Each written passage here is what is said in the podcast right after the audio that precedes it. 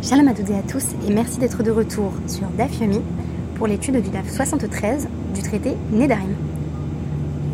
Nous assistons à un moment historique car il s'agit du premier podcast de DAF Yomi enregistré dans le RER, plus particulièrement le RERC, puisque j'ai commencé un nouveau travail à l'extérieur de Paris.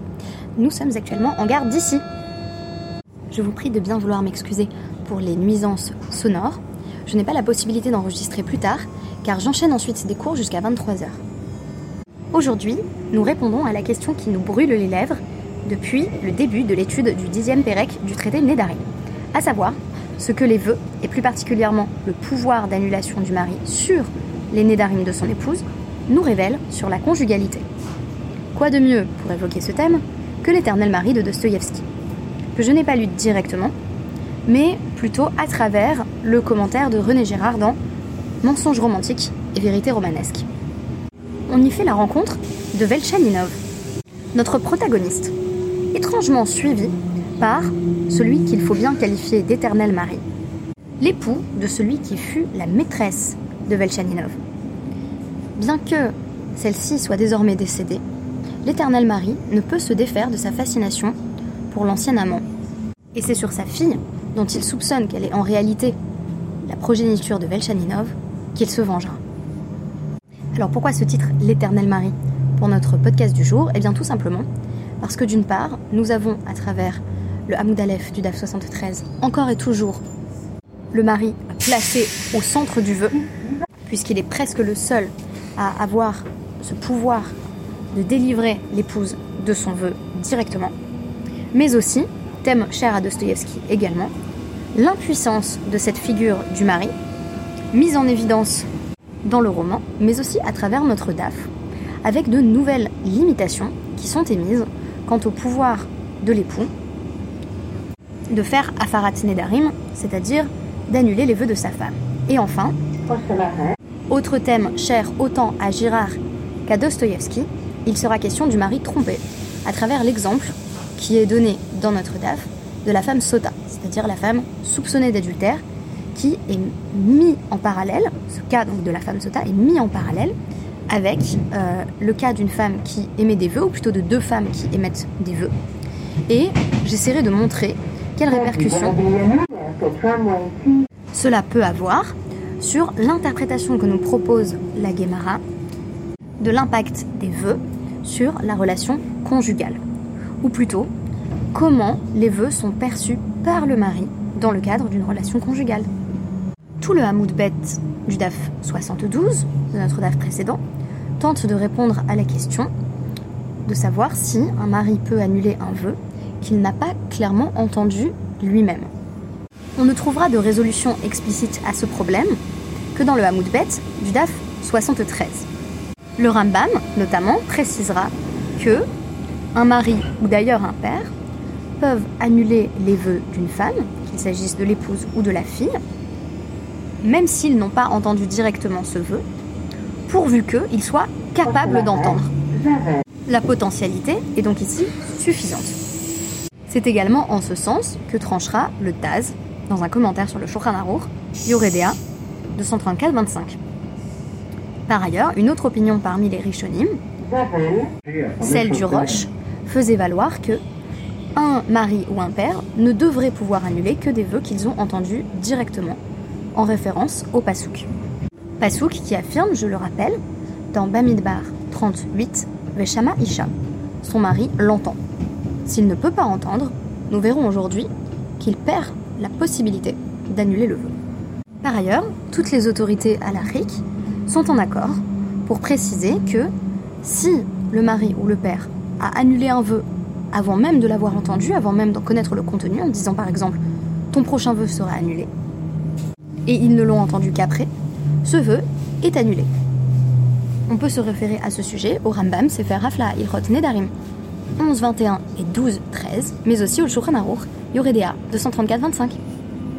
Et pourtant, alors que l'on semble ici donner un certain pouvoir au mari dans la possibilité d'annuler les vœux de son épouse, il semble que tout le reste fin du DAF 72 et l'intégralité du Hamoud Aleph du DAF 73 vont venir lui retirer ce pouvoir dans des cas précis.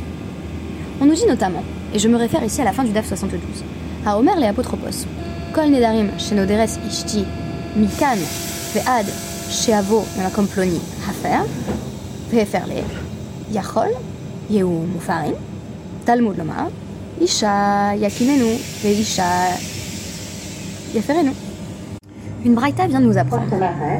Dans le cas d'un homme qui dit à son apotropos, son apotropos c'est son intendant, il lui dit Écoute, je vais partir en voyage, tous les vœux que fera mon épouse jusqu'à ce que j'arrive à tel endroit, tu les annuleras toi-même. On aurait pu penser que ces vœux sont annulés. C'est pourquoi le Passouk vient de préciser, Bamidbar 30, 14, c'est son mari qui acceptera le vœu ou son mari qui l'annulera. Sous-entendu, personne d'autre, dit vrai Rabbi Yoshia. Ce sont les paroles de Rabbi Yoshia, qui se sont d'ailleurs imposées dans la halacha par la suite. En d'autres termes, pour faire écho là encore à des thèmes chers à René Girard, on ne peut pas introduire de tiers médiateur dans la relation entre mari et femme. L'intendant n'a pas la possibilité de s'arroger le pouvoir qui revient au mari dans certains cas. Puisque je vous rappelle que le prisme de mon analyse n'est autre que de montrer que tout le dixième pérec du traité Nédarim est consacré à la limitation des possibilités pour le mari d'annuler les vœux de sa femme. Première limitation donc, on ne peut pas désigner quelqu'un d'autre pour annuler les vœux de sa femme à sa place. Et pourtant, à Marlo Rabbi Yonatan, Rabbi Yonatan lui rétorqua. Rabbi Yonatan a fait remarquer à Rabbi Yoshia que cette exclusion du tiers médiateur contredit ce qui est écrit par ailleurs dans toute la Torah. On trouve en effet dans toute la Torah que le représentant d'une personne est comme lui-même, c'est-à-dire constitue une extension de sa personne et peut par conséquent prendre toutes les décisions juridiques à la place de la personne qui l'envoie. Donc l'envoyé, a priori, est pleinement considéré comme une extension de la personne.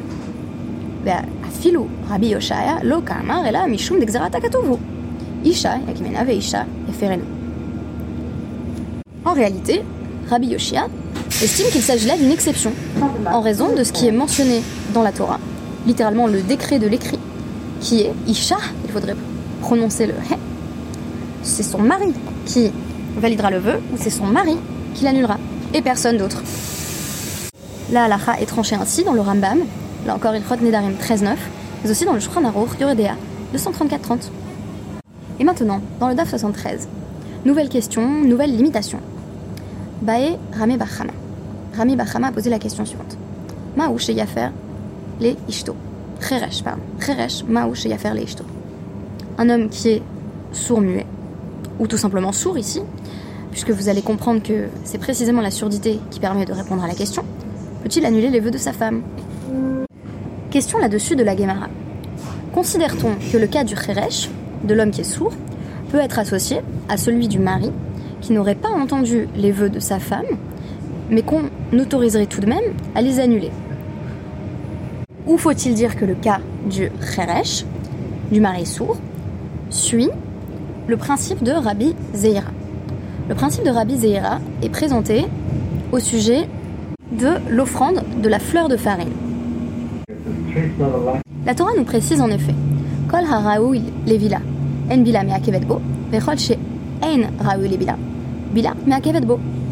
Si j'ai de la farine et de l'huile, je dois les mélanger pour offrir mon oblation de farine en guise de korban.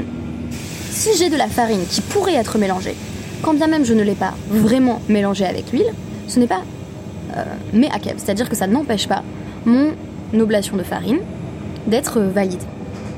En revanche, si j'ai une farine qui par définition ne pourrait pas être mélangée avec de l'huile, alors je ne peux pas effectuer mon offrande à partir de cette farine, à moins d'effectuer le mélange d'une manière ou d'une autre. On devine l'extension dans le cas du Kheresh.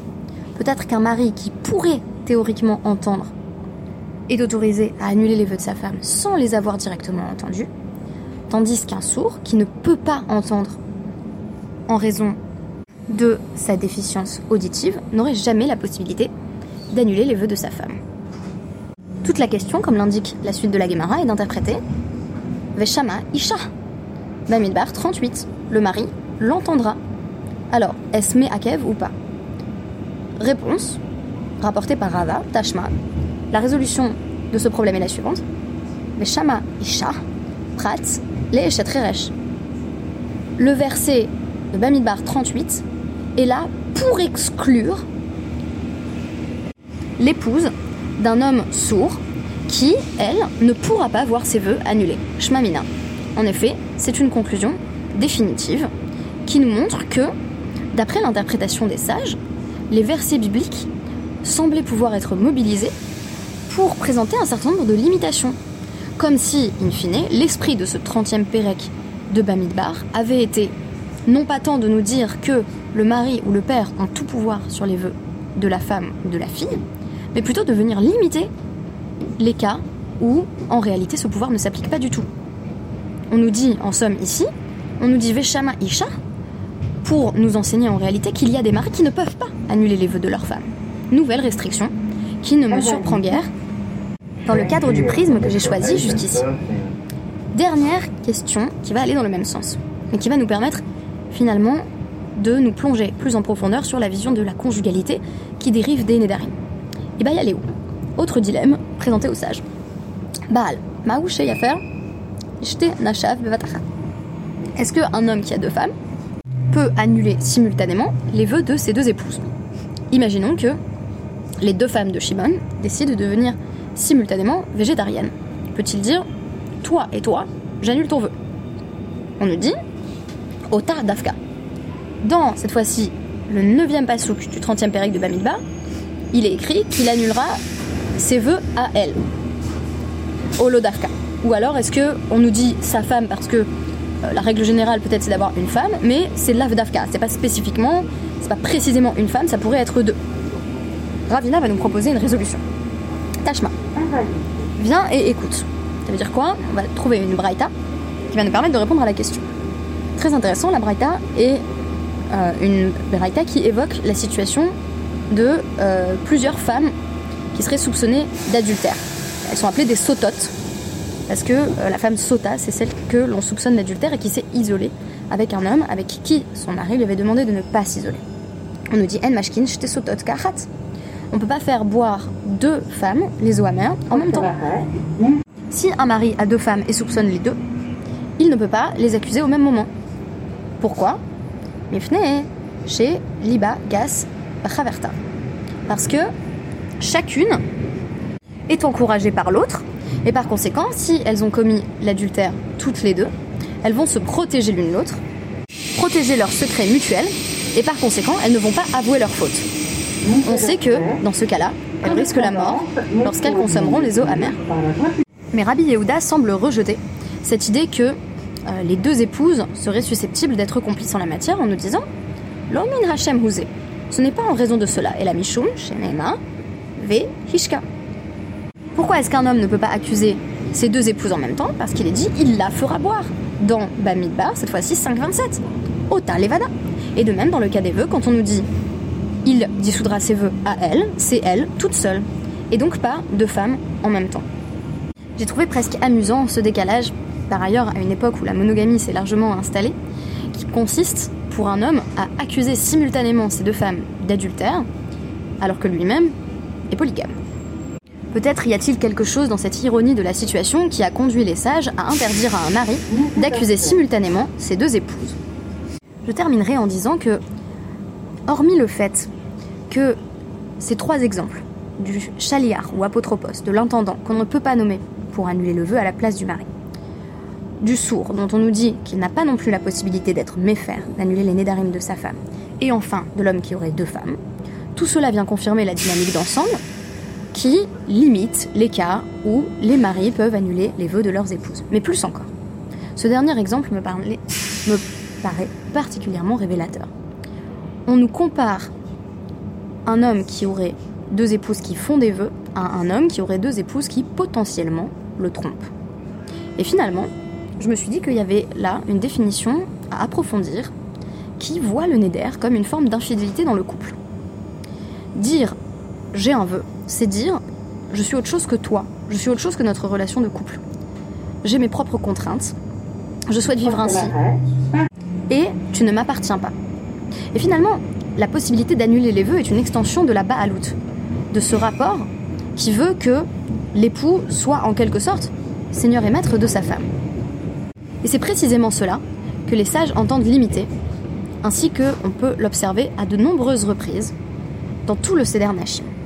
Le Neder finalement invite à penser la possibilité pour l'un des deux partenaires dans le couple, ici particulièrement la femme, de prendre ses propres résolutions, ses propres engagements, qui n'impliquent pas nécessairement son époux. Je pense que c'est une question qui se pose face à tout couple, au-delà de la phase de la fusion des premiers jours. Quel degré d'indépendance souhaite-t-on garder par rapport à la personne avec qui on fait sa vie? Comment gérer pour l'autre partenaire l'existence d'intérêts communs, mais aussi d'intérêts divergents entre deux personnes qui s'aiment En d'autres termes, le Neder témoigne de l'individualité d'une personne. C'est pourquoi, dans une certaine mesure, il peut être contradictoire avec la velléité du couple d'être Bassar de ne faire qu'un. Pour d'autres raisons, nous avons constaté que les sages se méfiaient dans l'ensemble de l'institution du vœu, qui est comparée à une sorte de bama, de rituel sacrificiel alternatif, comme si chacun se faisait sa propre religion. En d'autres termes, on a une préservation à travers tout ce dixième pérec de l'individualisme de la femme au sein du couple, c'est-à-dire que on limite le nombre de cas où son mari peut annuler directement lui-même ses vœux. Et pourtant, à travers tout le traité Nédarim, on nous montre du doigt les limites de cet individualisme qui ne prendrait absolument pas en compte l'autre personne. Merci beaucoup et Shabbat Shalom